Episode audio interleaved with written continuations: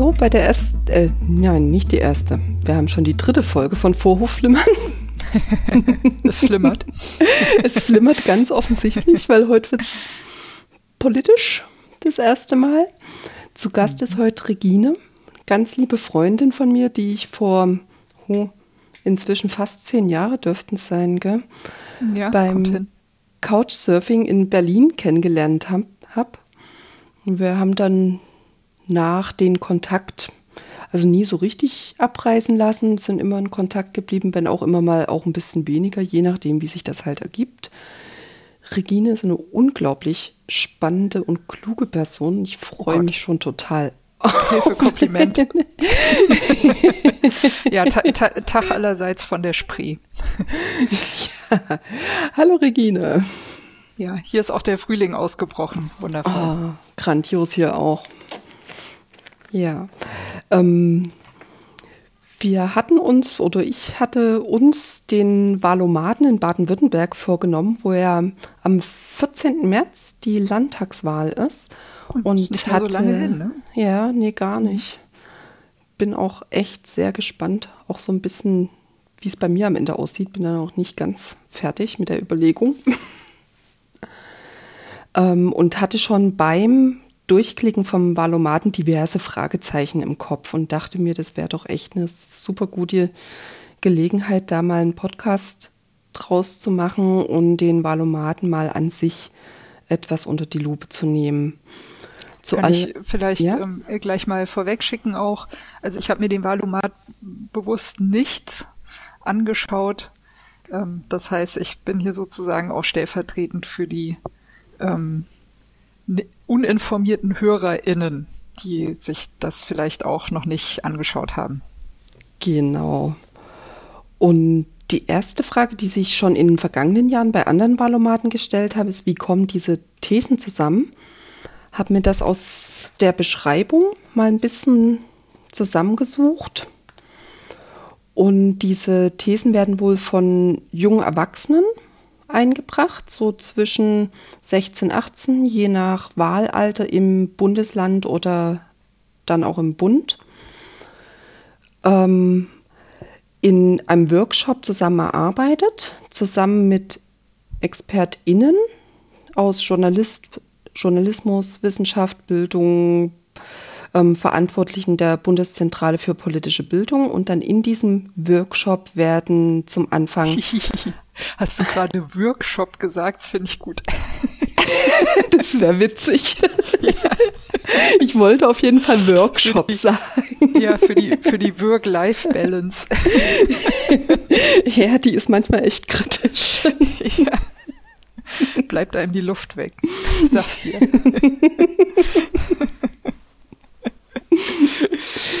ja, Entschuldigung. Ja, alles gut.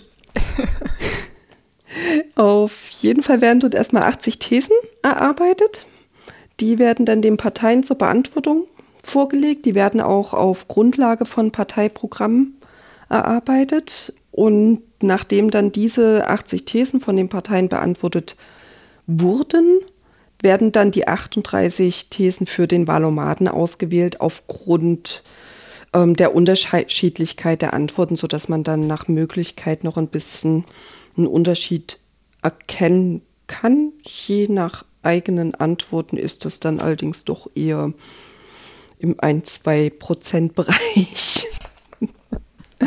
so dass dann nachher, wenn man weiterklickt nach der Auswertung, man hat so diese Anzeige, welche Partei ist zu wie viel Prozent ähm, mit deinen Ideen übereinstimmt kann man dann noch auf die Antworten der jeweiligen Parteien weiterklicken. Muss man ein bisschen suchen, den Button.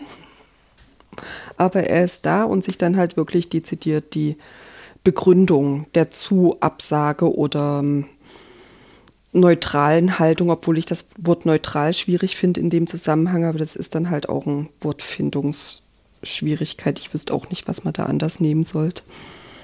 Ja, neutral, da leuchtet bei mir nur auf äh, lieber nicht regieren als falsch regieren und das ist ja jetzt irgendwie auch in die Hose gegangen. Ist das nicht ein Zitat?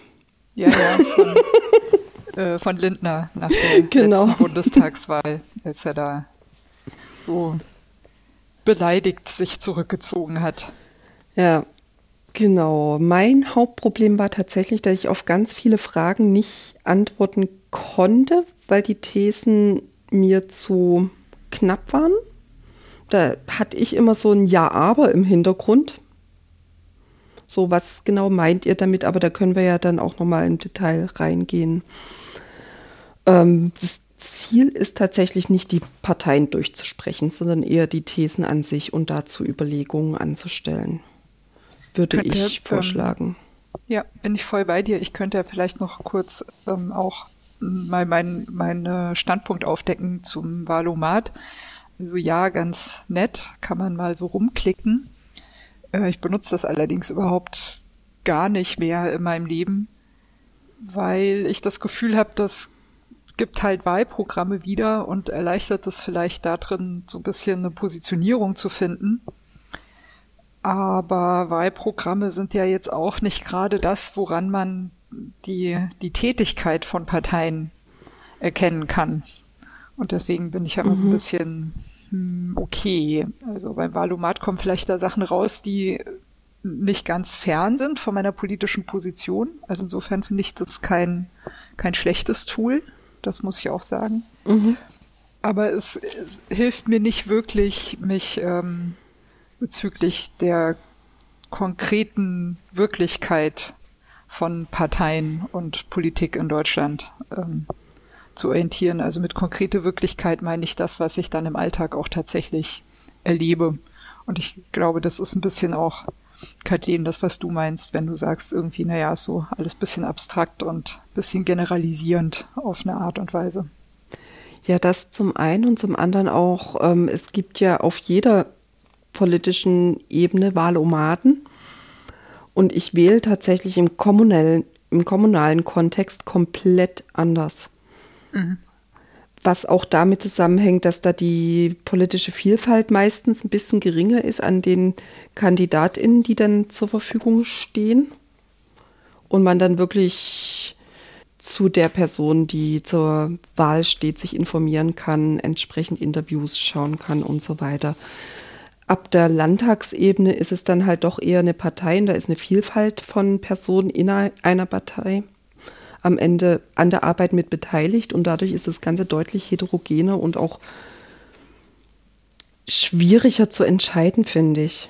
Und da mhm. hilft mir der Wahlomat tatsächlich schon ein Stück. Also vor allem, wenn ich über dieses, ich schaue mir das Ergebnis in Prozenten an, hinausgehe und dann nachher nochmal schaue, so, okay, was sind die einzelnen Begründungen? und kann dann da anstellen, die mir ähm, komisch vorkommen, wo ich mehr wissen will, mich dann nochmal tiefgründiger informieren. Also quasi so ein bisschen eine Orientierungshilfe, wo steige ich da ein? Mhm.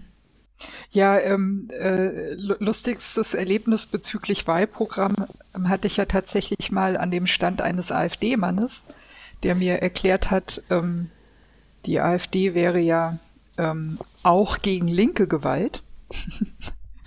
nice take. Und ich habe ihn dann also zehn Minuten lang gefragt, äh, wenn die AfD auch gegen linke Gewalt wäre, ob sie dann für rechte Gewalt wäre. Das konnte er mir naturgemäß nicht so richtig klar beantworten. Jedenfalls habe ich ihn dann gefragt, wo im Wahlprogramm der AfD denn steht, was die AfD überhaupt zu tun gedenkt gegen Gewalt und dezidiert natürlich auch gegen rechte Gewalt. Ja, und nach zehn Minuten oder zwölf Minuten rumeiern hat er mich dann ziemlich erstaunt angeguckt und meinte, ich würde ihm ja dauernd die gleiche Frage stellen. Ach, echt? Und ich habe ihn dann darauf aufmerksam gemacht, dass ich das tue, weil ich halt keine Antwort erhalten habe, die mich überzeugt. Und solange ich die nicht bekomme, kann ich seine Partei leider nicht wählen. Das war doch ganz erstaunlich. Tja. Ja, ist halt die Frage, welche Zielgruppe da wo ist. Ja, so viel zum Thema Wahlprogramme. Also selbst ja. wenn man dann äh, VertreterInnen von Parteien fragt, ähm, ist das mitunter leider oft auch nicht so ergiebig. Dann hatte ich mir überlegt, jetzt vorhin gerade nochmal in meiner etwas nervösen Vorbereitung, dass ich das Ganze einfach nochmal ein bisschen sortiere, so ein Bildungsblock, ein ähm, Öko-, Klima-, Umweltschutzblock. Die sind natürlich alle ineinander übergreifen. Das ist ja auch so ein bisschen das Schwierige an so Sachen. Du kannst kaum irgendwas wirklich separiert anschauen, aber halt dann schon durch so eine Gruppierung gewisse Fragen nochmal entwickeln. Und wenn es okay ist, würde ich mit Bildung anfangen. Das oder ja, hast wobei du... ich glaube, äh, Stichwort AfD, du hast äh, mhm. die Verfassungsschutzthematik, glaube ich, noch nicht durch. Weiß nicht, ob du das Ja, ich, ich weiß auch nicht, ob ich das möchte, weil ich mir da auch nicht, ich bin, habe da noch mal versucht, daraus schlau, schlau zu werden und werde es tatsächlich auch nicht. Und ich, also ich weiß tatsächlich nicht genau, wie das stattfindet findet, auf welchen Grundlagen, welche Entscheidungen dort da sind.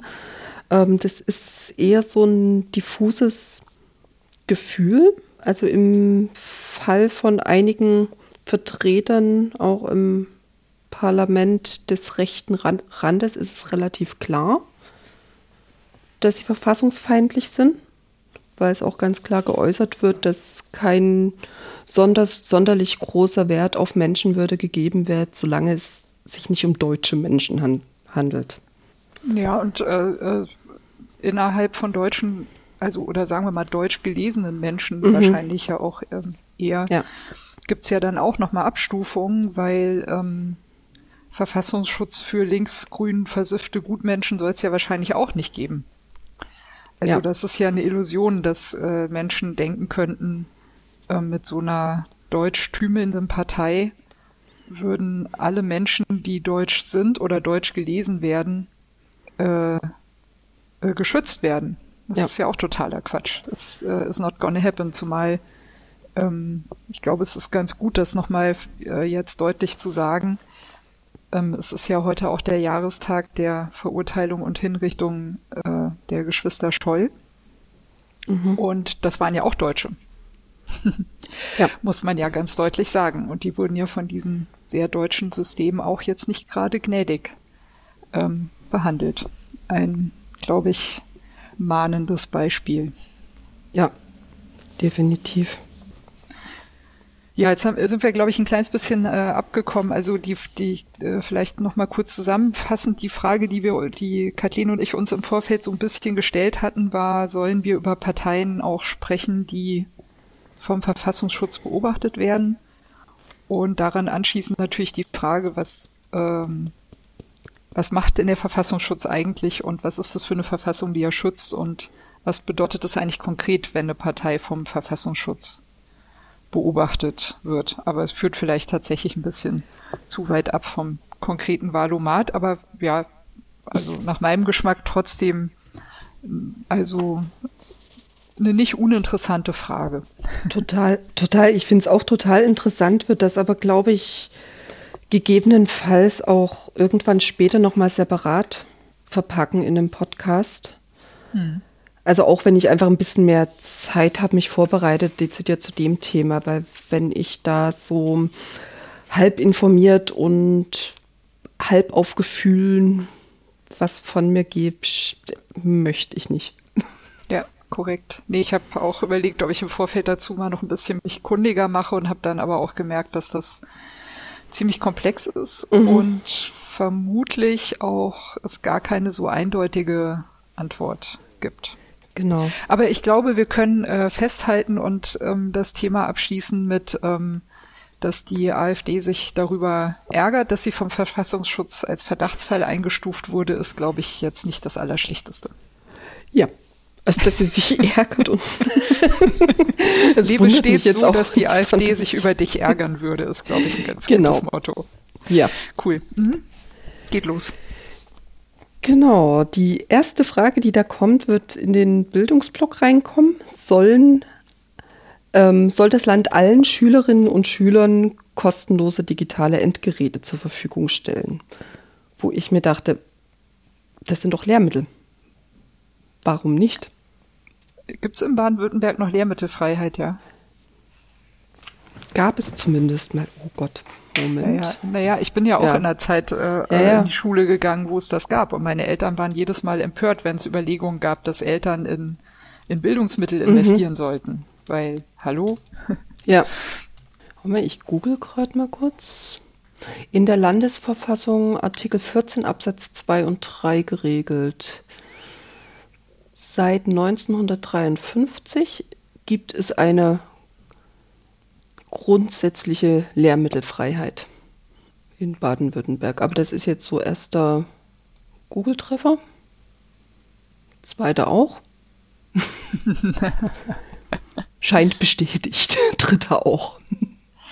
Also das hieße ja eigentlich, dass äh, Parteien, die das nicht realisieren wollen, auch im Rahmen der Digitalisierung, verstoßen dann eigentlich gegen die Verfassung des Landes Baden-Württemberg. Also dadurch, dass ich es nicht ganz sicher weiß und jetzt wirklich nur kurz gegoogelt habe, aber wenn das denn so ist, wäre das ja. Es sei denn, man begreift digitale Endgeräte einfach nicht als Lehrmittel. Na gut, dann kann man aber Schülerinnen, SchülerInnen, also ich spreche mit mhm. Sternchen, mhm, ja. dann kann man SchülerInnen und ähm, Eltern ja auch nicht dazu zwingen, digitale Endgeräte für den Schulalltag zu erwerben. Es geht genau. dann entweder das eine oder das andere, aber beides kannst du nicht haben. Genau. Und ah, jetzt habe ich tatsächlich einen Link gefunden.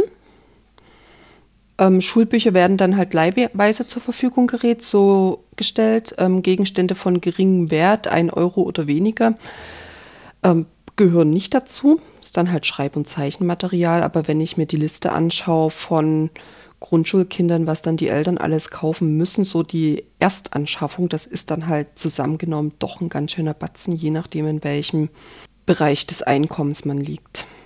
Mhm. Also wenn man da eine ganze Batterie an Schreib- und Zeichenhefte und alles noch ähm, blanko kariert, liniert, 50 verschiedene Arten Bleistifte, Füllfederhalter, ähm, Mäppchen. Ja, oh Gott, ich erinnere mich dunkel. Ja, ja.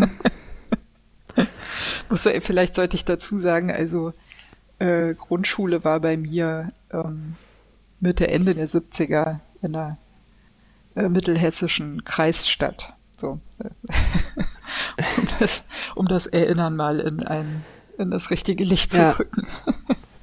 Und ähm, die Begründung von einigen Parteien, die der Meinung sind, dass das nicht kostenlos zur Verfügung gestellt werden sollte, war, weil man es ja auch leihweise zur Verfügung stellen kann, wo ich den Widerspruch nicht sehe. Also ja, leihweise zur Verfügung stellen ist doch ja. auch kostenlos, oder sehe ich da irgendwas nicht? Ja, vor allem digitale Endgeräte leihweise zur Verfügung zu stellen, ist doch für aktuelle Bildungsinhalte viel ergiebiger als Bücher. Ja, genau. Ist eigentlich, äh, ja.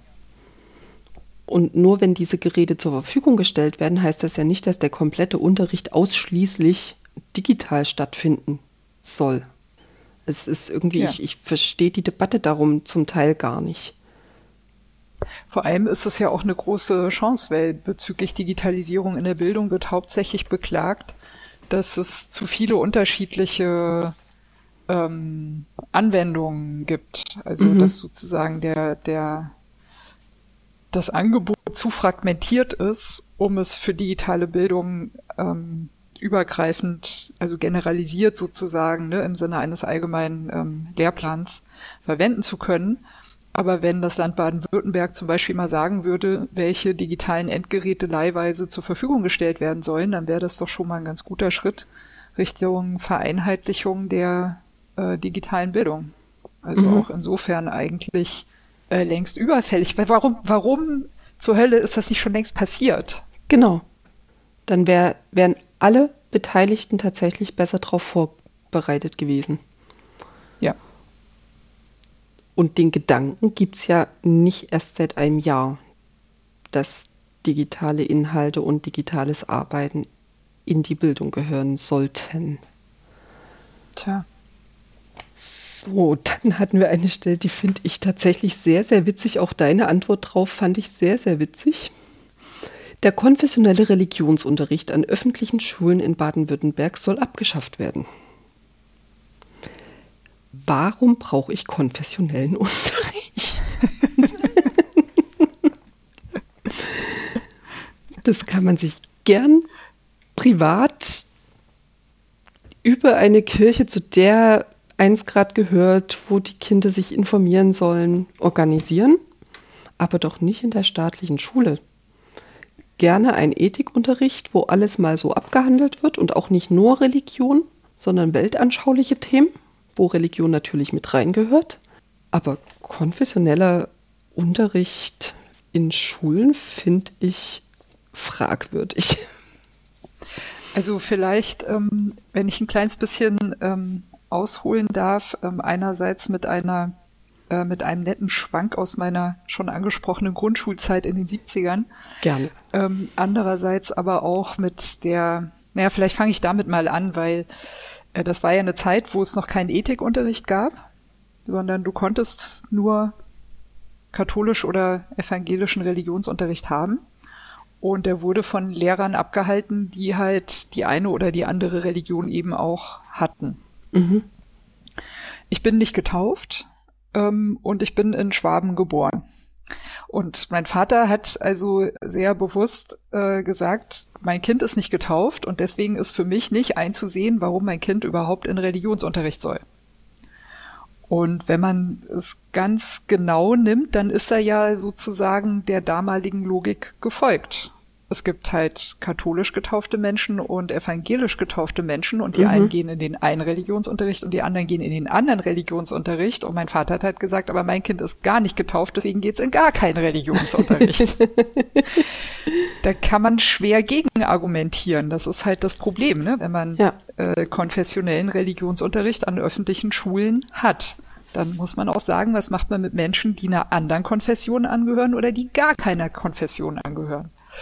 Und ein Grund davon, warum mein Vater mich nicht hat taufen lassen, war ein, wie ich finde, ganz schwäbischer Grund. Er hat der Kirche einfach den Umsatz nicht gegönnt. Er wollte nicht, dass ich Kirchensteuer zahle, weil er nicht gesehen hat, dass eine, dass eine Religion, welcher Art auch immer, äh, mein Leben irgendwie ähm, maßgeblich verbessern könnte und es ja. sich nicht lohnt, dafür Geld auszugeben. So. Und äh, folglich hat er auch gesagt, also ja, ich könnte mein Kind zwar taufen lassen, aber falls es für sich entscheidet, dass es gar keine Religion will oder austreten will, dann kostet der Austritt ja auch Geld. Und das ja. will ich meinem Kind nicht zumuten, dass es dann für den Austritt halt auch noch Geld bezahlen muss. ich finde das eine sehr schwäbische Grundhaltung, so mein, meiner Mentalitätsgeschichte nach. Ich finde das auch tatsächlich einen netten Gedanken. War bei uns, ich glaube, das war bei uns auch so, ja, es war katholische Religionsunterricht oder Ethik. Und oder Ethik war allerdings für alle anderen. Mhm. Also weil es ja im Raum Dresden ein paar mehr nicht religiöse Haushalte gab. Ja, aber im Raum Dresden nach Mauerfall. Ja. Ja.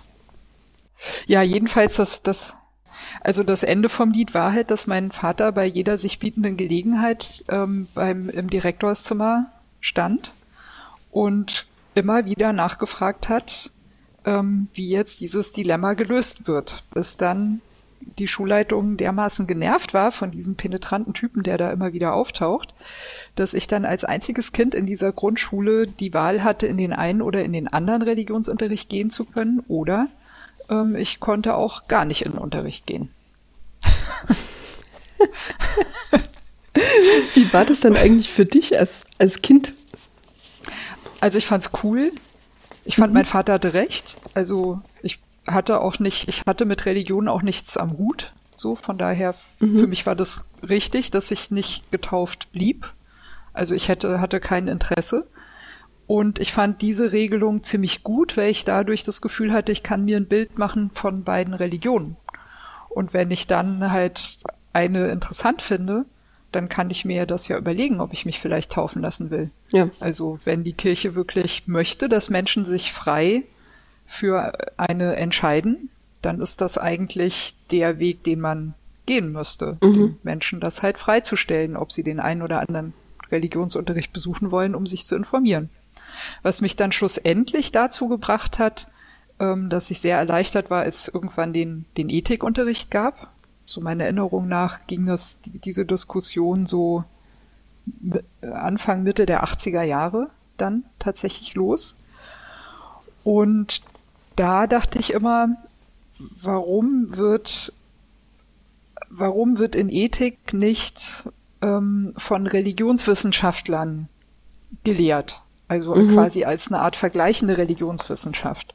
Weil das eigentlich das ist, also das halte ich für einen modernen, aufgeklärten Standpunkt ja. äh, und, und Bildungsstandpunkt auch in Sachen Religion. Ähm, also die allgemeine Schulbildung in Deutschland hat meiner Ansicht nach, also nicht nur in Deutschland, sondern auch in Baden-Württemberg, um das nochmal ganz extra zu sagen, hat meiner Ansicht nach die Aufgabe, ähm, informierte BürgerInnen äh, zu bilden, um ja. Das mal auf den Punkt zu bringen. Und das kannst du am besten machen, entweder in Ethikunterricht oder eben in einem Religionsunterricht, der halt von Religionswissenschaftlern abgehalten wird, die aber dann eben über alle Religionen auf diesem wunderbaren Planeten informieren. Und da gibt's ja sehr, sehr viele davon, die sind äh, die, und die sind alle gar nicht so blöd. Also man muss nicht sich auf katholisch oder evangelisch da irgendwie äh, beschränken. Mhm. Zumal da noch mit dazu kommt, die Schule hat ja nicht nur einen wissensbildenden Auftrag, sondern auch einen gesellschaftsbildenden Auftrag. Und ich finde es hochgradig problematisch, wenn innerhalb der Schule die Kinder nach Religion separiert werden. Ja, plus es kommt dazu, wir leben halt äh, nicht mehr in einer Gesellschaft, die nur aus äh, Katholiken und Protestanten, KatholikInnen ja. und ProtestantInnen, Entschuldigung, besteht, ähm, sondern wir haben noch, noch viel mehr. Wir haben, äh, äh, weiß ich nicht, wir haben Muslime, wir haben BuddhistInnen, wir haben äh, JüdInnen, die äh, deren Religion übrigens ja auch einfach mal zu Deutschland gehört. Ich verstehe mhm. sowieso nicht, warum es, wenn man sagt, in Deutschland soll es soll die, sollen die Religionen von den ReligionsvertreterInnen gelehrt werden, die es in Deutschland gibt. Warum zur Hölle gab es nie ähm, jüdischen Religionsunterricht? Ja. Ist mir völlig, ähm, völlig schleierhaft. Also ähm, das eigentlich diese Zuspitzung auf, auf Katholizismus und Protestantismus ist eigentlich antisemitisch. Ja. Wenn man es genau nimmt. Weil Juden und Jüdinnen in Deutschland schon immer deutsche Menschen waren. Ist, ich kann es nicht nachvollziehen, mhm. warum, äh, warum diese Einschränkung da ist. Aber auch das ist für mich eigentlich nur noch mehr ein Argument dafür, dass es einen Ethikunterricht gibt, der über alle Religionen informiert. Vor allem deswegen, weil ich gerne wissen möchte, was, was äh, Menschen, mit denen ich in diesem Staat zusammen lebe, die meine NachbarInnen sind und die ich äh, vielleicht ähm, auch gerne mag, für Feiertage haben. Und ich mhm. möchte dann gerne wissen, wie ich mich an diesen Feiertagen diesen Menschen gegenüber richtig verhalte, damit ich ja. ihre Religion respektieren kann. Es ist Religionsfreiheit und Religionsfreiheit bedeutet, dass du den, die Religion des anderen Menschen äh, respektierst mhm. und äh, dich an den entsprechenden Feiertagen der Religion gemäß verhältst. Ja, das ist tatsächlich, es fällt mir jetzt gerade ein, auch so ein Thema, was so gar nicht stattfindet im Valomaten. Die gesellschaftliche, religiöse, weltanschauliche Freiheit und damit entgegengesetzt dieser Determinismus auf christliche Feiertage. Also äh, Großbritannien ist da viel weiter. Die haben ja einen äh, relativ äh, hohen Anteil an indischen Menschen. Und da gibt's die sogenannten Bank Holidays. Die haben also so Probleme gehabt ne, mit, äh, mit der also arbeitenden Bevölkerung, mhm. die von denen so viele mit den einen Feiertagen was anfangen konnte, mit den anderen nicht. Und dann die einen gesagt haben, ja, dann wollen wir das aber auch als Feiertag haben, ne? Und äh, hm. Und zusammengenommen sind es dann viel zu viele Feiertage. Mhm. Das, dann, das, Volk ist dann nicht mehr produktiv. Ach, schade. ja. Sorry. Und deswegen gibt's in Großbritannien die sogenannten Bank Holidays. Die haben dann einfach gesagt, okay, jede Religion hat äh, so über den Daumen gepeilt so und so viele äh, Feiertage. Wir nehmen einfach diese Anzahl Feiertage und hängen die halt immer äh, vor oder hinter ein Wochenende. Mhm. Super. Und das sind die Bank Holidays. So, alle haben die gleiche Anzahl an Feiertagen und äh, braucht sich niemand mehr beschweren. Wir brauchen keine Zeit mehr damit verplempern, das diskutieren zu müssen und alles schick. Keine schlechte die Idee. Ressourcen, die da wieder da wären auf einmal, wenn man schon in diesem Sprech bleibt. Nicht schlecht, ne? Ja. So, jetzt sind wir ein bisschen abgekommen von dem konfessionellen Religionsunterricht an öffentlichen Schulen. Ja, Aber was da tatsächlich auch noch mit reinspielt, ist dann die 14. Frage da drin. In Baden-Württemberg soll es mehr Gemeinschaftsschulen geben. Ja. Es, es hängt halt ganz, ganz eng zusammen, weil es Richtung Inklusion geht, ge Richtung gesellschaftliche Inklusion. Ich finde es absolut ungut und sehe dort auch keinen Mehrwert drin, dass man so früh die Kinder aufgrund irgendwelchen Noten oder Klassenlehrereinschätzungen, ist eine weitere Frage da drin, können wir ja gleich zusammenhängend behandeln, in verschiedene Schultypen einordnet und dadurch auch automatisch Gespräche zwischen den Kindern verhindert, weil das ja auch unterschiedliche Schulgebäude sind in den meisten Fällen und eine Durchmischung einfach komplett ausschließt. Und es gibt halt ganz, ganz viel. Die Frage, die ich gerade meinte, war ähm, genau, ob es beim Wechsel auf die weiterführende Schule, also nach der Grundschule, eine verbindliche Empfehlung von GrundschullehrerInnen geben soll, wo ich mir denke, ihr spinnt's doch. Frage 26 meinst du, ne? Ja. ja. Also ich meine, in, in puncto Inklusion ist ja auch bekannt, dass Menschen besser lernen, wenn sie das Gelernte anderen erklären. Also insofern ist mhm. Inklusion eigentlich für eine, äh, für eine gute Bildung äh, zwingend. Da führt eigentlich ja. überhaupt kein Weg dran vorbei. Und die Frage mit den, mit der weiterführenden Schule, das ist auch was, was ich in meiner Schulzeit noch nie verstanden habe, warum äh, LehrerInnen und meine Eltern darüber bestimmt haben mhm. und ich nicht. Und ich meine, wann stellen sich diese Fragen? Also wenn ich das richtig verstehe, äh, nach der Grundschule beziehungsweise nach der sechsten Klasse, also nach der vierten oder nach und oder nach der sechsten Klasse, je nachdem, ne, was für ein mhm. System man da sich befindet. Und dann eben natürlich nochmal nach der zehnten Klasse. Und spätestens nach der zehnten Klasse sollte da eigentlich niemand mehr dreinreden, sondern ja. wenn die Schulbildung eben tatsächlich gut ist, und das finde ich gilt aber auch schon vorher, also wenn die Grundschule gut ist, dann sollten eigentlich die SchülerInnen selbst sagen können, was sie wollen und womit sie sich wohlfühlen. Und come on, ich meine, alle reden gerade darüber, wie äh, was für psychische Schäden es bei Kindern hinterlassen kann, wenn sie nicht in die Schule können. Aber niemand beleuchtet, was für psychische Schäden die Schule, die Schule tatsächlich selbst produziert, zum Beispiel bei dieser Auswahlfrage.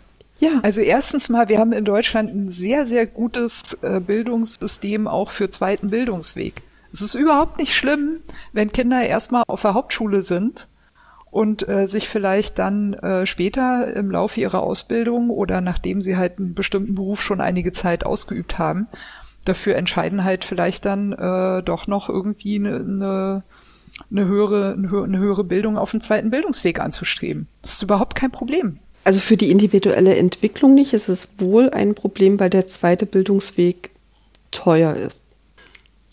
Gut, aber die Frage ist jetzt, ne, Stichwort psychische Schäden. Also mhm. wie, wie viel, äh, wie viel psychischen Schaden verursacht man damit, indem äh, Kindern ein Bildungsweg aufgedrückt ja. wird, den alle, alle um sie herum wollen, nur die Kinder nicht. Was in meiner Vorstellung, also ich muss ein bisschen vorsichtig reden, weil ich tatsächlich, ja. ich habe keine pädagogische Ausbildung, beziehungsweise nur drei Semester. ich gar keine. Fair enough, ja. Ja, aber ich glaube tatsächlich, dass ganz viel davon ausgehebelt wäre durch ein Gesamtschulsystem, wo man eben nicht separiert wird, sondern wo einfach ein gemeinsames Lernen möglich ist ab einem gewissen Alter dann auch das Weiterführende. Und das muss doch echt nicht in der vierten, fünften Klasse sein. Und noch dazu dann aufgrund von LehrerInnen-Empfehlungen, wo ich im Studium sehr, sehr viele Menschen kennengelernt haben, habe, die aufgrund eines Migrationshintergrundes in die Sonderschule eingestuft wurden. Mhm. Und sich dann alles selbstständig auf dem zweiten Bildungsweg erarbeitet haben so eine zutiefst unsoziale und rassistische Praxis oder häufig rassistische Praxis, ich möchte es mal nicht verallgemeinern, das geht gar nicht. Ja. Und was da noch auch mit reinspielt, jetzt muss ich gerade mal gucken, die wievielte Frage das ist. Ah, die 32. Die ähm, in Baden-Württemberg sollen die sonderpädagogischen Bildungs- und Beratungszentren in Klammern Förderschulen für Schülerinnen und Schüler mit Behinderungen erhalten bleiben. Hm. Es gibt natürlich verschiedene Ausprägungen an Lerneinschränkungen und es gibt mit Sicherheit, also es, es gibt SchülerInnen, die eine sonderpädagogische Betreuung brauchen. Aber das heißt nicht, dass das so schnell abgestempelt werden sollte und vor allem, was soll das Wort behindert? Ja. Also es, das schließt ja jegliche körperliche Beeinträchtigung mit ein, nur weil man keine Lust hat, die Schulen barrierefrei zu, zu gestalten. Ja, zumal äh, mir das auch immer noch nicht ganz klar ist. Ähm, barrierefrei äh, nutzt ja auch äh, den sogenannten normalen Menschen. Also äh, da, wo Menschen mit dem Rollstuhl durchkommen, kommen ja Menschen ohne Rollstuhl auch durch. Also warum mhm. nicht gleich so äh, bauen? Und ähm, ja. es gibt ja auch Beispiele, wo ähm, alles, wo die Infrastruktur, die, die du brauchst für ähm, äh, also ja, wie, also ich weiß gar nicht, wie, wie im Moment die richtige die richtige Ausdrucksform ist. Aber sagen wir mal, Infrastruktur, die du brauchst für, für, für, ja, was? Für, für Menschen, die halt mit der, mit der normalen Infrastruktur nicht klarkommen aus Gründen, also die einfach zu viele Barrieren enthält. Mhm. Äh, diese Infrastruktur ist ja auch gleichzeitig ein Komfortzuwachs für Menschen, äh, die damit klarkommen. Also ja. Beispiel ähm, äh, automatische Türöffner ähm, hatte ich an meiner Uni in Bremen. Wenn du dich da hinstellst, den ganzen Tag und mal guckst, wer diese Türöffner hauptsächlich benutzt, dann sind das Menschen, die, die eigentlich gar nicht bräuchten. Mhm. Klar, erstens, weil sie sind in der Überzahl, aber da kann man auch sagen, hm, wie viele andere Menschen wurden da vorher eigentlich schon aussortiert ja. und sind gar nicht mehr sichtbar. Aber andererseits kann man auch sagen, hey, wenn das eine extra Infrastruktur ist, warum nutzen die das dann überhaupt? Ja, warum nutzen die das? Weil es bequemer ist. So what? Das ist doch dann nur fair enough, wenn wir das alle äh, bezahlen. Oder mein ja. Lieblingsbeispiel, Aufzüge an Bahnhöfen. Äh, nein, das, also die sind nicht nur für Menschen im Rollstuhl. Nein, auch Menschen äh, mit Kinderwagen brauchen mhm. die Aufzüge und die müssen funktionieren und die müssen leicht erreichbar sein. Du musst nicht ewige Umwege dafür laufen müssen, dass du den Aufzug verwenden kannst. Oder Menschen, die ähm, Fahrrad fahren, gelten ja nur als mit so, ähm, äh, äh, weiß ich nicht, gesündeste athletische Vorzeigemenschen, da kann man jetzt auch noch mal drüber diskutieren, aber äh, was, was da wiederum für, für, äh, mhm. für Menschenverachtung drin steckt, ja. will das fast jetzt nicht aufmachen, will es aber trotzdem erwähnt haben. Also weil mein, mein Herz schlägt für den Radsport und ich fahre sehr viel Fahrrad.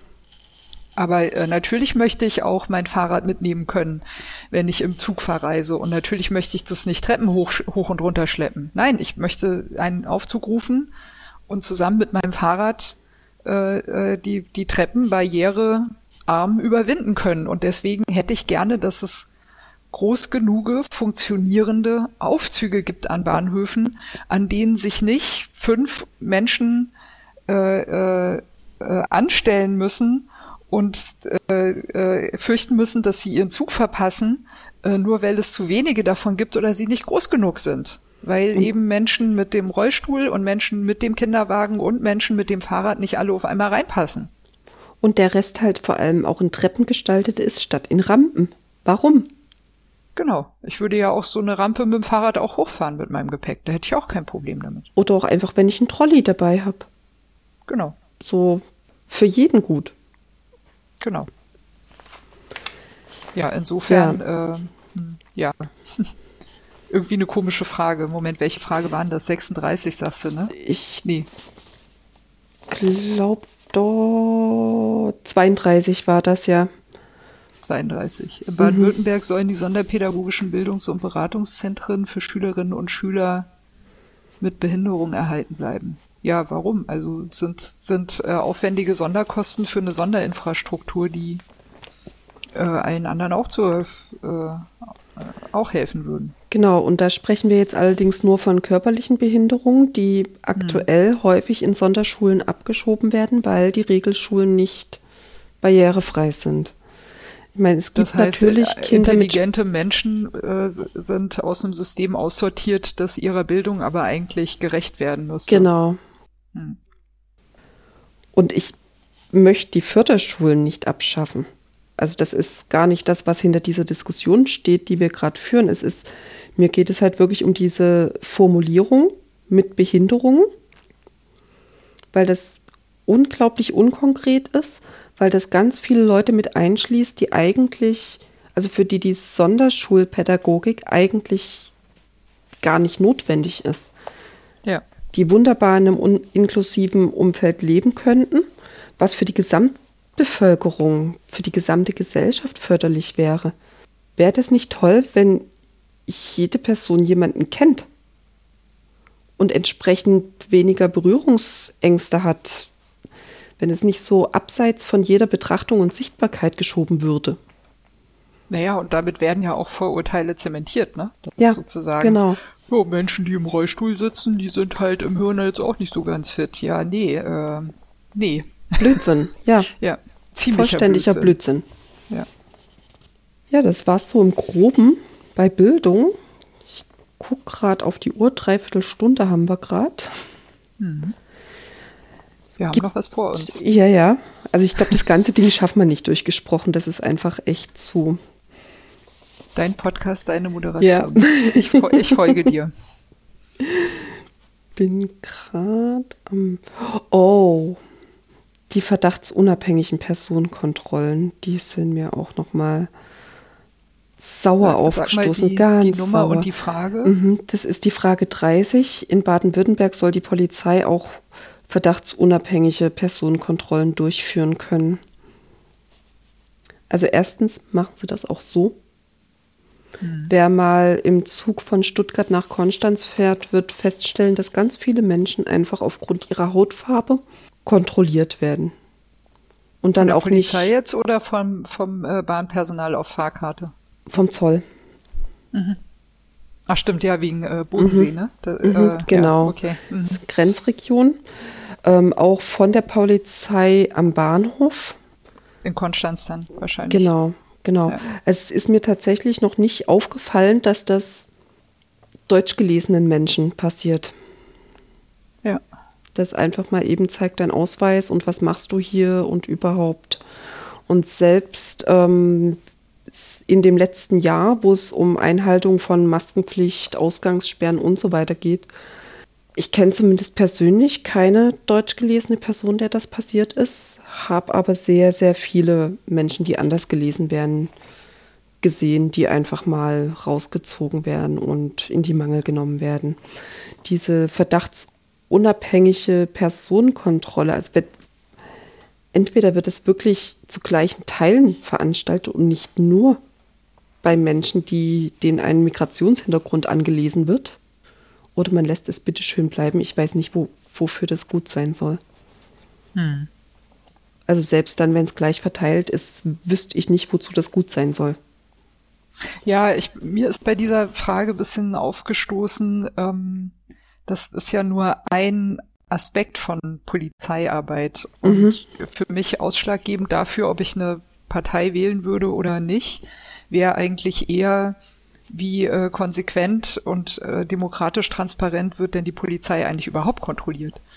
Weil ja. ich, also soweit ich informiert bin, haben wir in Deutschland ein Gewaltmonopol des Staates und das wird demokratisch legitimiert kontrolliert. Mhm. Das heißt, die, die Polizei ist, unterliegt dieser demokratischen Kontrolle. Und das steckt für mich eigentlich hinter dieser Frage.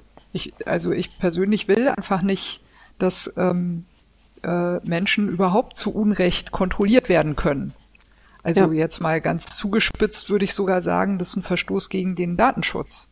Weil es geht einem Polizisten nichts an, wer ich bin und was ich für ein Identitätspapier äh, bei mir trage, ähm, wenn der Polizist nicht zwingende Gründe dafür hat, äh, ja. dass die, diese Daten von mir abzufragen. Bis dahin bin ich, habe ich für den ein anonymes Gesicht mhm. zu sein.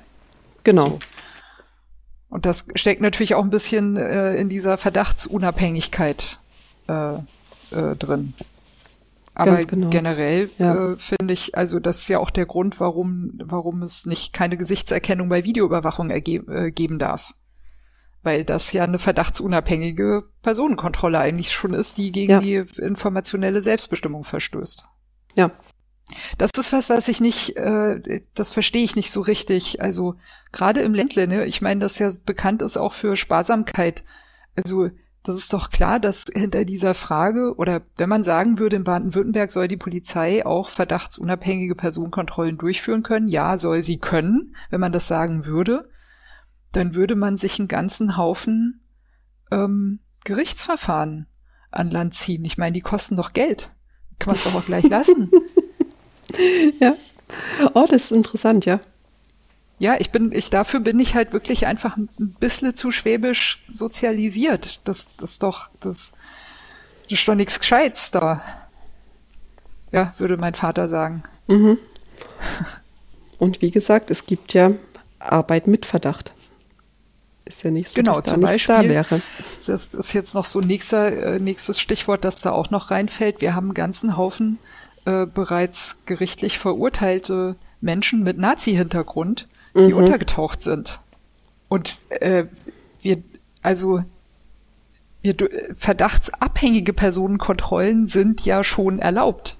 Wie kommt es denn dann, dass wir trotzdem untergetauchte Menschen mit Nazi-Hintergrund haben, die ähm, bereits äh, rechtskräftig verurteilt sind und nicht gefunden werden? Ja. Also anscheinend funktionieren selbst die verdachtsabhängigen Personenkontrollen nicht so gut, dass sie wirklich dazu geeignet werden, den öffentlichen zivilisatorischen Frieden sicherzustellen, wofür die Polizei ja eigentlich da ist. Warum zur Hölle sollte man der Polizei dann auch noch erlauben, verdachtsunabhängige Personenkontrollen zu machen? Können die bitte erstmal ordentlich ja. arbeiten?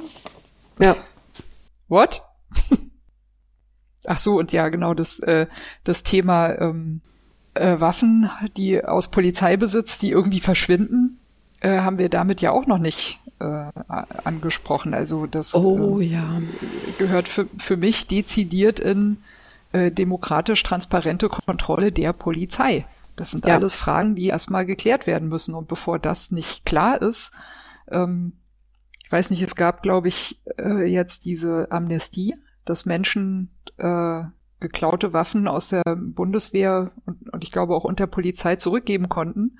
Und äh, lustigerweise, hahaha, ha, ha, wurden dabei mehr Waffen zurückgegeben, mhm. als bekannt war, dass sie entwendet wurden. Hm. Das Aber war ja, der wir brauchen verdachtsunabhängige. Ja, genau. Mhm. Aber ja, wir brauchen verdachtsunabhängige Personenkontrollen, ist klar. Hm. Also, mhm. ne. Ja. genau der Punkt was ich auch noch sehr, sehr interessant ist, wir springen gerade ein bisschen, finde ich aber auch gerade gar nicht schlimm. ähm, war Frage Nummer zwei. Baden-Württemberg soll sich dafür einsetzen, dass ab 2035 keine Autos mit Verbrennungsmotor mehr zugelassen werden dürfen. Da spielen ja jetzt auch ganz viele andere Fragen, so Schiene vor Straße, die auch im äh, Valomaten mit vorkommen, mit rein. Ich finde das tatsächlich eine eine Frage, die gar nicht so unkomplex ist. Also zum einen stellt sich die Frage, also so ein bisschen, warum erst in 14 Jahren? Auf der anderen Seite, was wird denn mit den Batter Batterien oder Akkus gemacht? Was wird mit den Autos gemacht, die jetzt noch auf der Straße sind, funktionstüchtig sind, vielleicht über den Secondhand-Markt irgendwie nochmal weiterverkauft werden können? Also heißt das, dass auch keine Neuzulassungen mehr möglich sind, also quasi erneute Zulassung von Gebrauchtwagen oder was genau bedeutet das und wie sieht es um die Versorgung aus? Also wenn man längere Strecken fahren muss, hm.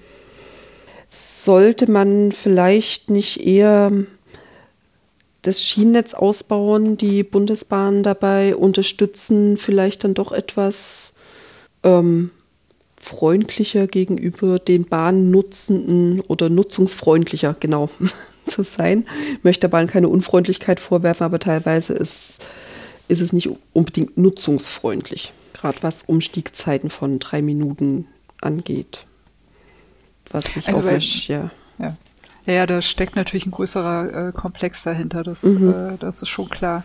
Also bei mir leuchtet da, ich, bei dieser Frage und Baden-Württemberg, ich sitze da natürlich sofort ähm, bei meiner schwäbischen Verwandtschaft am, äh, am Familientisch, äh, wenn, wenn Familienfeiern waren und äh, sehe mich da argumentieren, äh, ich, wir brauchen noch gar keine Autos. Ich habe ja auch noch keinen Führerschein gehabt, da war ich jedes schwarze Schaf in der, in der Familie. Ähm, ich habe meinen Führerschein erst mit 30 gemacht. Ähm, und habe eh immer gesagt, so, ey Leute, wir, äh, wir brauchen noch gar nicht so viele Autos und warum ist das alles so wichtig und es geht doch auch anders.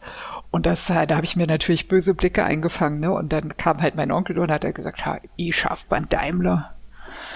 Und damit war die Diskussion erledigt. ja, weil das war der Arbeitsplatz vom Onkel. Und da hat das vorlaute Mädchen, das ja auch nicht mehr in Baden-Württemberg wohnt, jetzt gefälligst den Mund zu halten. Punkt. Ja, ich wollte gerade sagen, so ich schaff beim Daimler ist ja auch das Argument. So. Hä? Ah ja. Aber das, für ja, Baden-Württemberg ist es halt ein Ding. Das muss man einfach begreifen, dass da halt Arbeitsplätze dahinter stehen. Und ähm, das ist für mich so eine Frage, wo ich jetzt aufgrund eben meiner der der der, der Mentalität des äh, meiner Familie da leuchtet halt ganz klar auf, oh, das ist schon eine mutige Ansage was, 2035 keine Autos mit Verbrennungsmotor mehr zulassen? Naja, schaffe ich gerade nur zur Rente, gell?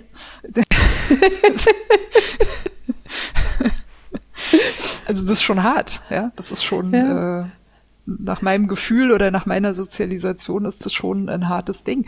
Wobei es natürlich andererseits auch das Ländle der der Erfinder ist, ja.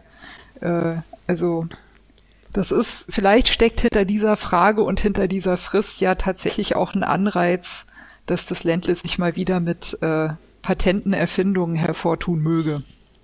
Wäre schön. Und was es eigentlich auch kann. Ja? Und gerade der Daimler eben, also ich kann mir nicht vorstellen, dass der Daimler Elektromobilität nicht kann. Ja, wobei jetzt äh, kann ich ja mal aus, aus Berlin äh, sprechen, wo ja so viele Schwaben auch hin ausgewandert sind. Also wir haben hier zwei ähm, äh, Mietauto-Angebote. Das eine ist von ähm, äh, Share Now, da steckt auch Daimler drin. Und das andere ist ähm, über WeShare, das ist die Konkurrenz in Wolfsburg. So, also wir haben die, beide diese Carsharing-Mietauto-Angebote, die sind preislich sehr ähnlich gestrickt. WeShare hat mehr Autos im Stadtgebiet als ShareNow. Aber warum ich ShareNow nicht nutze, ist, die haben keine E-Autos im Angebot. Mhm. Und damit sind für mich die Weichen ganz klar gestellt. Also ich fahre fast nie Auto in Berlin, aber wenn, dann eben allenfalls als Mietauto, mal für, für 20 Minuten fahre ich irgendwo hin. Und super praktisch, ich kann damit in die Kneipe fahren, wenn die dann mal wieder offen hat, kann mich besaufen und kann mit dem Taxi nach Hause fahren. Ich muss dann nicht nochmal irgendwann ja. los und muss mein eigenes Auto abholen. Und wenn ich dann so ein Auto nutze, dann nutze ich natürlich das E-Auto, weil ich sehr viel Fahrrad fahre in dieser Stadt und weiß, wie schlecht die Luft ist. Ich nutze garantiert mhm. nicht das Angebot von Schernau, wo der Daimler drin ist. Das ist sehr schade. Ich würde das Ländle gerne mehr unterstützen, hier in diesem großen Berlin. Aber sorry, da, das geht leider nicht. Ja, und was tatsächlich noch ungeklärt ist, meines Wissens, auch wieder vorsichtig, äh, die Entsorgung von den Batterien, wo dann auch tatsächlich so ein bisschen die Atommüllwarnglocke bei mir läutet. Mhm. So bei Dingen, wo ich nicht weiß, wie ich das am Ende wieder aus der Welt kriege oder umwerte, ist es hm, wird, wird da geforscht? Also zumindest gibt es keine Kommunikation, die mir begegnet wäre dazu. Ja, das ist halt auch ein Problem mit diesen, mit dieser, mit diesem Valomat, ja. Das, du mhm. hast ja nur diese Zuspitzung, ähm, aber solange halt in der Öffentlichkeit auch nicht mehr über Alternativen diskutiert wird, äh, denkst du natürlich, ja, hä, wie, kein Verbrennungsmotor, wie soll es denn sonst gehen? Ja, wenn du uninformiert bist. Ja, mhm. das ist nicht, ähm, was sollst du zu so einer Frage sagen? Wenn, wenn die, die, die Information über ja. Alternativen und über den aktuellen Forschungsstand nicht bekannt ist. Also, soweit ich weiß, ist das größte Problem mit Batterien, dass du Batterieautos halt, also E-Autos kannst du eben nicht betanken. Du kannst, wenn die Batterie leer geht, kannst du nicht einfach mal eben kurz irgendwo anhalten, relativ flott nachfüllen und dann weiterfahren. Das mhm. heißt, die Langstreckentauglichkeit ähm, ist der, der größte Flaschenhals, soweit ich das begriffen habe, wenn es um, um E-Autos geht. Und ja. also ja, es gibt, äh, also was ich da nicht verstehe zum Beispiel ist, warum gibt's da nicht sowas wie ein äh, Postpferdestationensystem? Ne? Mhm. Dann gibst du halt deine Batterie ab und nimmst dir dafür eine andere mit, äh, die halt geladen ist und dann kannst du weiterfahren. So, es wäre wär eine Möglichkeit, ja. kann man drüber nachdenken, ne? so wie man früher halt die Pferde gewechselt hat. Äh, bei, an den entsprechenden Hui. Stationen. Also verstehe ich nicht, warum es das nicht geben sollte. Ähm, damit könnte man diesen Flaschenhals auf jeden Fall, denke ich, schon mal äh, verbreitern. Jetzt die Frage mit der, mit der Umwelttauglichkeit, naja, also die kann man ja nicht in luftleeren Raum stellen, man müsste es ja vergleichen. Und solange du ähm, Batterien besser recyceln kannst als Öl, das halt verbrannt ist, wenn es verbrannt ist, mhm. ja. zum Beispiel, ist ja ein Aspekt, den man sich mal angucken könnte, ähm, bin ich halt tendenziell eher bei der Batterie. Mhm. Also ich würde, ich würde prinzipiell denken, dass beide Antriebsformen ähm, ähnlich umweltschmutzig sind, was den, den Abbau und die, die Konflikte auch um die Ressourcen äh, anbelangt. Ich würde aber trotzdem immer der Batterie den Vorzug geben, weil da eben noch eine Wiederaufladbarkeit stattfindet mhm. und weil halt weniger Luftverschmutzung dahinter steckt und weil wir äh, fossile Brennstoffe verdammt nochmal im Boden lassen sollten wegen des Klimawandels. Ja. Aber das ist nur so mein mein persönlicher mhm. Ausschnitt mhm. aus dieser Debatte. Also bei allen Menschen, mit denen ich mich darüber unterhalte, kürzlich mit einem gesprochen, der ähm, E-Bikes herstellt. Der hat auch diese äh, Akkuproblematik angesprochen. Die ist beim Fahrrad noch viel schlimmer, weil äh, wenn der Akku dort nicht mehr funktioniert, dann wirst du das ganze Fahrrad zurückgeben. Mhm. Also da, da gibt's viele Aspekte, die wir alle noch nicht gut genug kennen und das ist ziemlich traurig, weil wir hatten es ja gerade mit der Bildung. Also wir können eigentlich besser forschen und haben eigentlich eine bessere Bildung und ich verstehe nicht, warum, äh, warum wir da so wenig wissen und warum das erst jetzt alles sich so zuspitzt oder sich erst so zuspitzen musste, bis jetzt mhm. überhaupt mal im Ländle ab 2035 möglicherweise keine Autos mit Verbrennungsmotor mehr zugelassen werden dürfen. Hey, ich meine, come on, sehr fortschrittlich. Ja, wow. also dass, dass überhaupt die Frage erstmal gestellt werden darf. Alles andere ist ja dann noch wo ganz anders, aber erstmal die Frage stellen dürfen, das ist schon echt heftig. genau, ich habe hier auf meinem Zettel noch zwei Fragen, wo ich wieder dieses Sagt's mal, spinnt's ihr? Mhm. Hattet, hatte. Das erste ist, da kannst du sehr schön zu erzählen, weil Berlin hat es ja seit kurzem. In Baden-Württemberg gibt es offensichtlich die Frage, ob man das anders macht und die Mietpreisbremse abschafft. Wer kann das denn wollen? also in Innenstädten steigen die Mieten, sodass eins sich eine Wohnung nicht mehr leisten kann, aber trotzdem leisten muss. Wer, wer kann das denn wollen? Das heißt ja nicht, dass dann so für Leute, die unglaublich viel Kohle haben und sich gerne Luxusdinge kaufen möchten, das nicht machen dürfen. Aber es, oh, da fällt tatsächlich noch ein anderer Aspekt mit rein, der auch nicht auftaucht im Valomaten sozialverträgliches Wohnen, also eine Mindestquote an bezahlbarem Wohnraum muss da sein. Ja. Also auf jeden Fall leben wir nicht mehr in einem Land, in dem niemand obdachlos sein muss. Ja.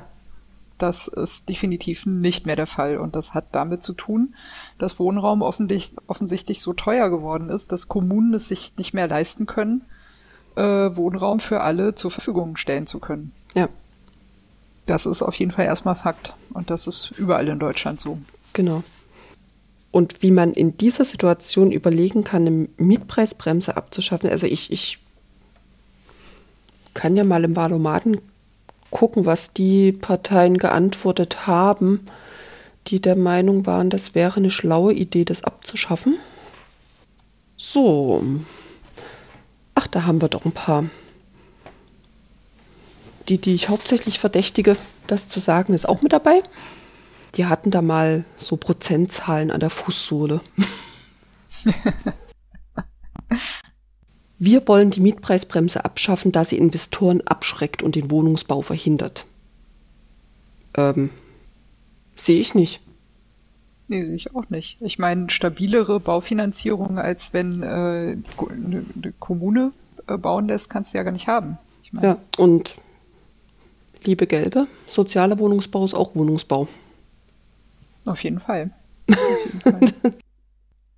naja, in, also in Berlin hat das ja nochmal eine Sonderthematik. Wir hatten ja zuerst eben den Milieuschutz. Und bei Milieuschutzgebiet muss man wissen, das kommt also so zustande, dass ähm, äh, für ein bestimmtes Gebiet die, äh, wie nennt man das denn, quasi die, die Raum, Raumordnungsnutzung äh, festgestellt wird. Ne? Also es gibt so und so viele Familien, es gibt so und so viele Kinder, es gibt so und so viele äh, Single-Haushalte und so weiter und so weiter. Mhm. Und äh, der Milieuschutz kommt dann so äh, dadurch zustande, das ist also quasi nicht, äh, hat nichts mit äh, sozialem Wohnungsbau zu tun ne, oder mit, mit sozialen, äh, Sozialgesetzbuch in der Stadt, äh, sondern das hat tatsächlich mit dem Baudezernat zu tun, mhm. weil die äh, Bezirke in Berlin gesagt haben, sag mal, wir sind doch nicht bescheuert. Äh, alle naslang rollt hier irgendeine komische Sanierungswelle über irgendwelche Bezirke hinweg, je nachdem, wie Leute da gerade investieren. Also Leute äh, sind, sind ja im, im wenigsten Fall äh, Menschen, sondern es sind ja meistens börsennotierte Immobilienunternehmen, die ja. äh, dann jeweils ihre Profite machen wollen. Und je nachdem, was die dann gerade anpreisen, entweder sind dann so Arbeiter, äh, also postindustrielle Romantik, Lofts, irgendwie hip, dann wird alles dahin umgebaut, weil äh, das, das dann das ist, was der Markt verlangt, oder es sind Single-Wohnungen oder es sind Altbauwohnungen oder äh, was auch immer. Jedenfalls die äh, diese Unternehmen holen sich dann sozusagen, kauf, reißen sich die Bausubstanz der Stadt unter Nagel, bauen das um nach dem, wo sie sich gerade am meisten Geld davon versprechen mhm. und am meisten Profit. Und so werden dann die Stadtteile umgestaltet. Und entsprechend ist dann für alle anderen Menschen, die es nicht, entweder nicht wollen oder sich nicht leisten können, gar kein Platz mehr. Und plötzlich ja. hast du dann einen Stadtteil, der ursprünglich mal aus Familien bestand, wo es ja dann auch Schulen und Kindergärten äh, gibt, also und, ne, und Turnhallen mhm. und die entsprechende Infrastruktur. Und plötzlich gibt's all diese Kinder nicht mehr, weil ein anderes Klientel dann angezogen wird, dort zu wohnen.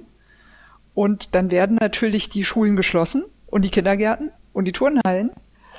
Ähm, und paar Jahre später ist dann, wird dann das plötzlich interessant für Familien, die dann dahin ziehen mhm. sollen. Die ziehen dann aber nicht dahin, weil es keine Schulen und keine Kindergärten und keine Turnhallen gibt. Tja, das hätte ja auch niemand ahnen können.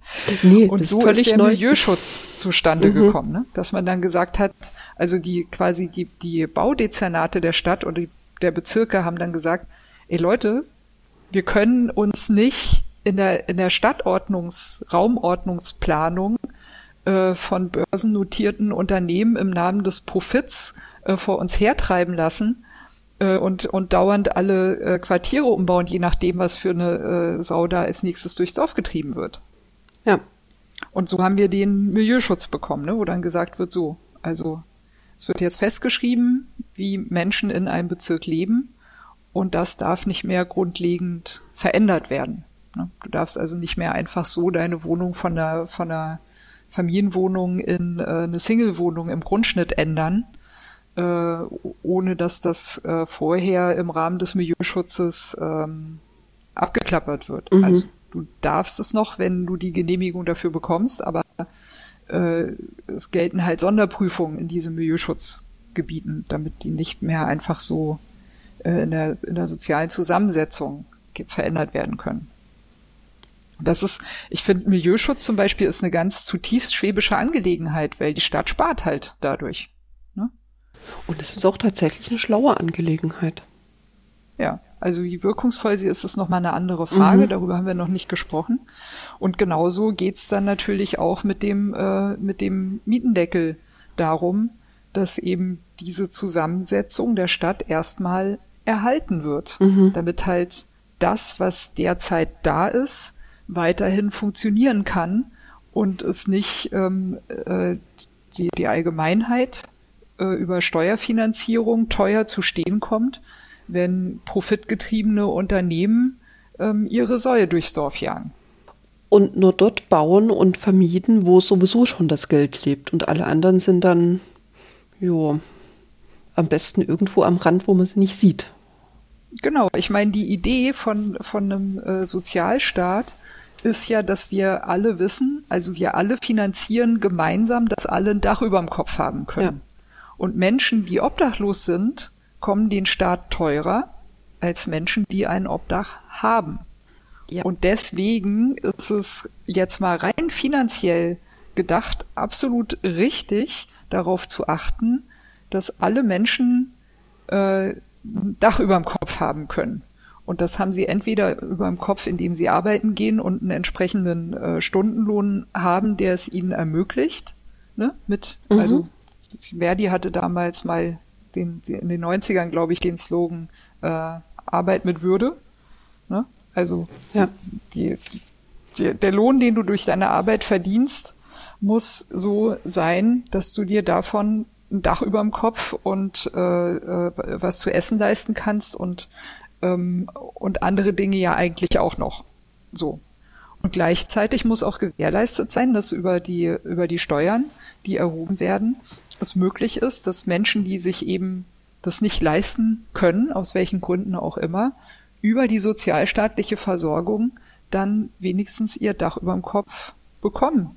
Und das kann eine Kommune nicht leisten, wenn sie keine Wohnungen vorhält, die ähm, entsprechend günstig zu erwerben sind. Ja.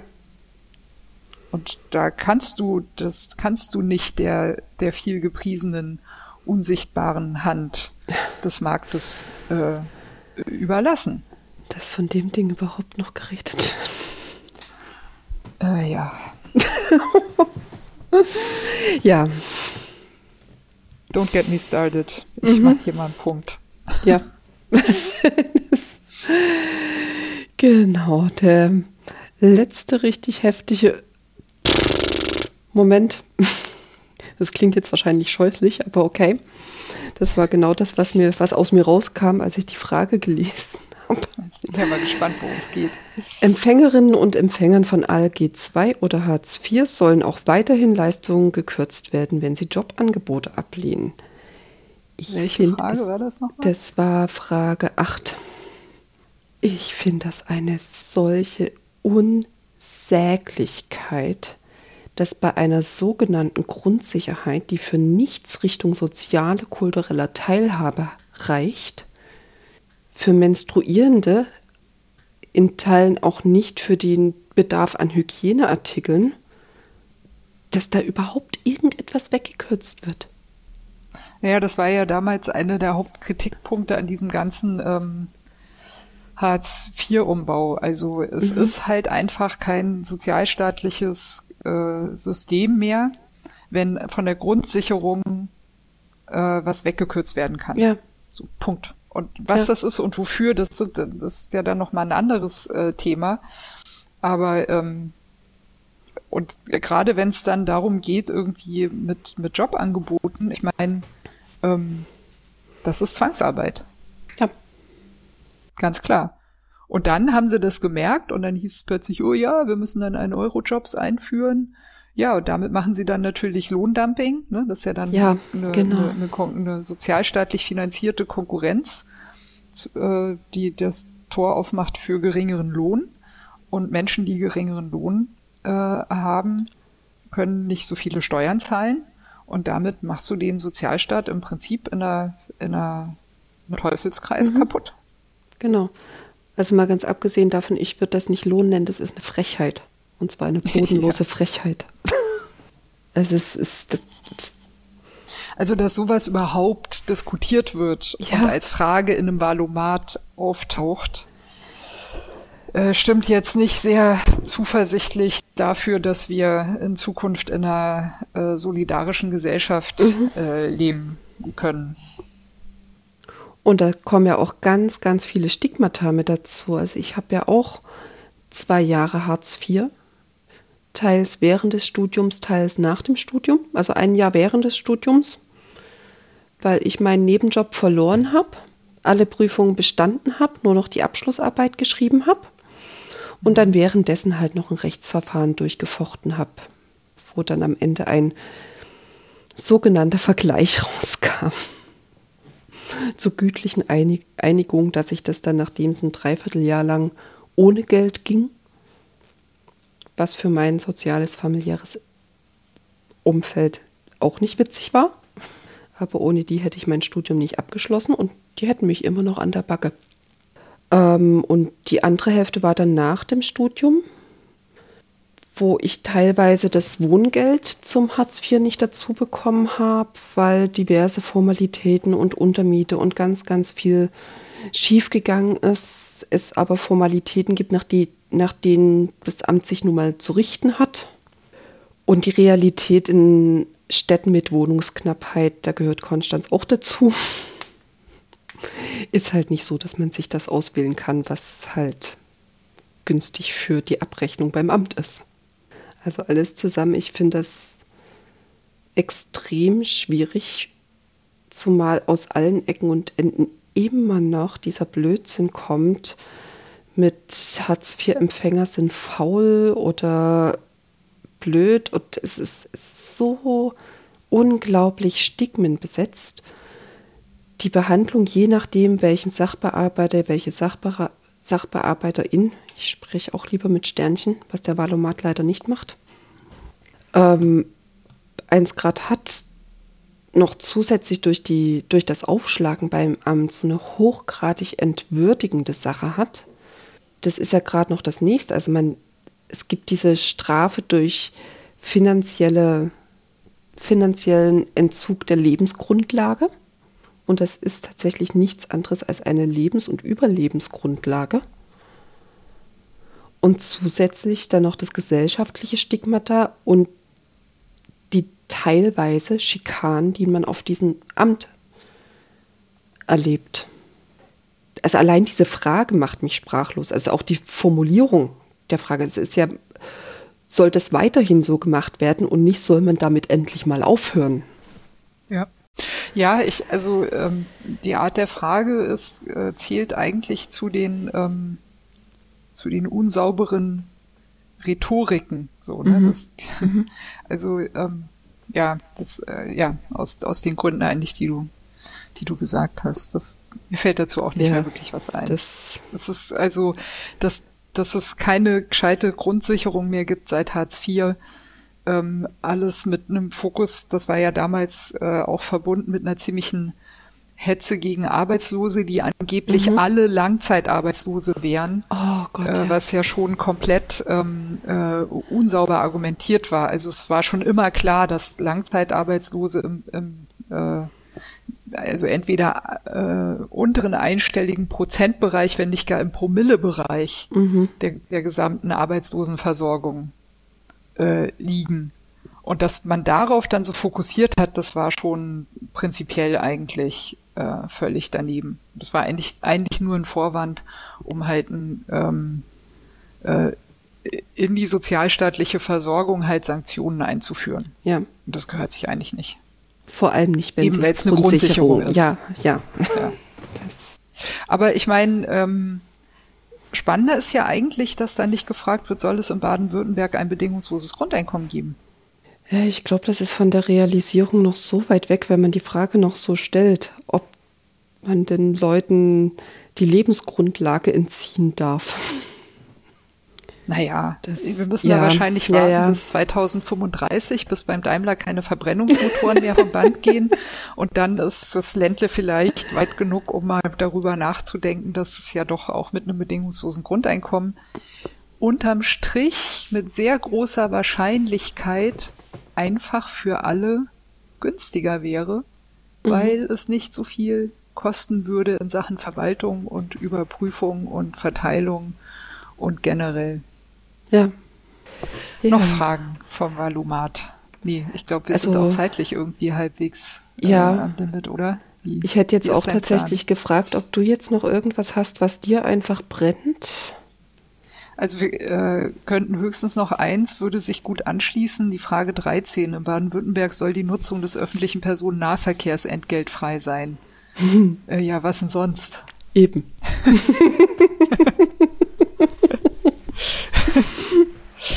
ich weiß gar nicht, gab es in Berlin nur die Debatte oder ist es denn doch irgendwie? Oder wird es einfach gemacht?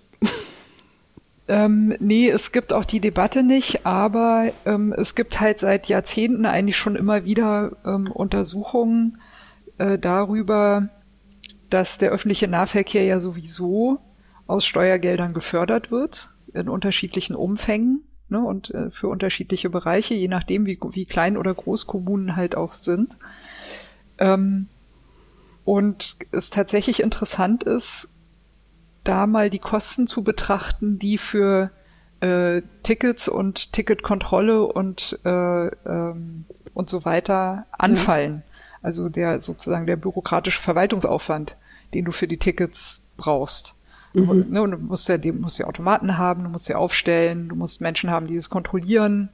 Ähm, äh, ne, also ja. Das alles zusammengenommen, da kommt ja ein ganz schöner Batzen zusammen. Und dabei äh, ist, es kommt seit Jahrzehnten eigentlich zuverlässig immer raus, dass zumindest für äh, Regionen einer, bis zu einer bestimmten Größe, also bis zu einem bestimmten Beförderungsaufkommen, pro Kopf wird das, glaube ich, gezählt, ähm, die, die Kosten für das Ticket eigentlich gerade mal selbstdeckend sind. Also das heißt, du, wenn du dir ein Ticket kaufst, dann zahlst du eigentlich nur dafür, dass es ein Ticket gibt. Während hingegen das, dass es den öffentlichen Nahverkehr gibt, halt über die Steuergelder sowieso schon komplett abgedeckt ist. Kann man das irgendwo nachlesen? Hast du da gerade zufällig? Ich bin ähm, leider nein, muss ich äh, äh, gestehen. Aber es, also diese Untersuchungen kommen halt alle paar Jahre regelmäßig mhm. wieder. Und ähm, es, es gibt halt einfach diese, es gibt diese Grenze sozusagen, wo man dann wirklich fragen muss, hm, warum brauchen wir denn dafür dann eigentlich noch Tickets? Naja, weil man das halt insgesamt so macht. Aber ich finde eigentlich die interessantere Frage daraus, warum machen wir, wenn wir das ohnehin wissen, den öffentlichen Nahverkehr nicht gleich komplett entgeltfrei, äh, packen halt vielleicht auch noch ein bisschen mehr Steuergelder rein. Aber das sind ja alles Gelder, die, die sozusagen zwar für jeden Einzelnen von uns eine geringe Erhöhung im Steueraufkommen mhm. ähm, ergeben, von dem wir aber unter Umständen, unter, unterm Strich ja alle profitieren, weil ich mir ziemlich sicher bin, dass diese Ausgaben, wenn alle sie halt mit ihrem Anteil leisten, mhm. weniger sind als das, was es Menschen halt derzeit kostet, ähm, Tickets kaufen zu müssen. Ja. Also äh, deswegen halte ich es auch für vertretbar, sowas ohne jetzt genauere Quellen äh, zu diskutieren. Weil die Bedingung ist klar, ne? es gibt Kommunen, wo das eigentlich schon möglich wäre, wenn die nicht daran festhalten würden, dass man ja nun mal ein Ticket braucht und dafür halt auch gezahlt werden soll. Mhm. Ähm, und für alle anderen äh, finde ich, für alle anderen, weiß ich nicht, Bedingungen, Gegebenheiten, kann man das ja äh, schlicht ähnlich diskutieren wie das bedingungslose Grundeinkommen mhm. auch. Also ich denke, dass die Berechnungen davon jetzt nicht so wesentlich anders sind und ich sehe da halt eine, eine Grundeinstellung äh, also einfach offen zu bleiben gegenüber alternativen äh, Rechenmodellen, die man schlicht einfach mal durchrechnen könnte. Und wenn man da ein bisschen die Scheuklappen ablegt, dann äh, käme man zu ganz erstaunlichen äh, gemeinschaftlichen Spareffekten, die unterm Strich allen helfen würden. Ja. Also so, so gesehen jetzt mal rein vom, vom, vom freien, offenen Denken her, äh, denke ich, kann man diese Fragen auch stellen, ohne jetzt mit dezidierten Quellen hantieren zu müssen. Ich hätte es halt nur interessant gefunden. Also ich vermute das in der Art auch, habe aber sowas noch nie gesehen. Also so eine ähm, Dingens. Ich komme gerade nicht drauf. Mir fehlt ein Wort. So eine Veröffentlichung. Ja, ja genau. Ja, Konzentration lässt auch nach, wie man merkt. ja. Ja, ich, ich finde jetzt auch tatsächlich, wir waren ziemlich umfangreich. Hätte ich gar nicht gedacht, dass wir so viel durchkriegen. Ja, es gibt, gibt noch ganz viele tolle Fragen. Ja, total. Die der Valomat so lustig zuspitzt, dass man sehr viel darüber reden könnte. ich, also letztendlich, wenn es darum geht, könnte man eigentlich, wenn man es kürzer fassen würde, aus jeder Frage fast eine eigene Folge machen. Ja. ja, und da, da wäre es dann natürlich auch interessanter, ne, sich da noch, noch genauer drauf vorzubereiten und auch ja. entsprechende Quellen einfach mal zu, zu zitieren, weil man dann eben wirklich mal in die, in die Feinheiten äh, genauer reingucken mhm. könnte. Ja, aber ist, das war ja jetzt auch gar nicht das Ziel für das, sondern halt wirklich einfach mal hörbar drüber nachdenken.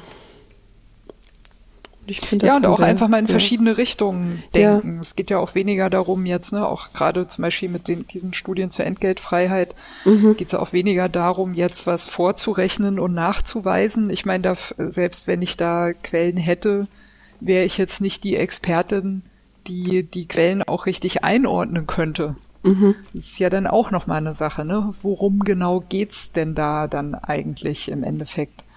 Aber ähm, nachdenken aus verschiedenen Gründen kann man ja mal. Und gerade im Zusammenhang mit bedingungslosem Grundeinkommen, ähm, denke ich, ist das eine sehr ähnliche Ebene, mhm. äh, die, die wir da haben. Völlig. Ja, ist, glaube ich, auch ein gutes Schlusswort, oder? Dein Podcast. ja. Hat mich sehr gefreut, Regine. War ganz meinerseits. Ja. Sagen wir noch Fall. Tschüss? Ja, wir sagen schon noch Tschüss an die liebe, lieben HörerInnen. Dann gehabt euch wohl, habt einen tollen Tag und danke fürs Zuhören. Ja, Adele aus Berlin und Grüßle ins Ländle.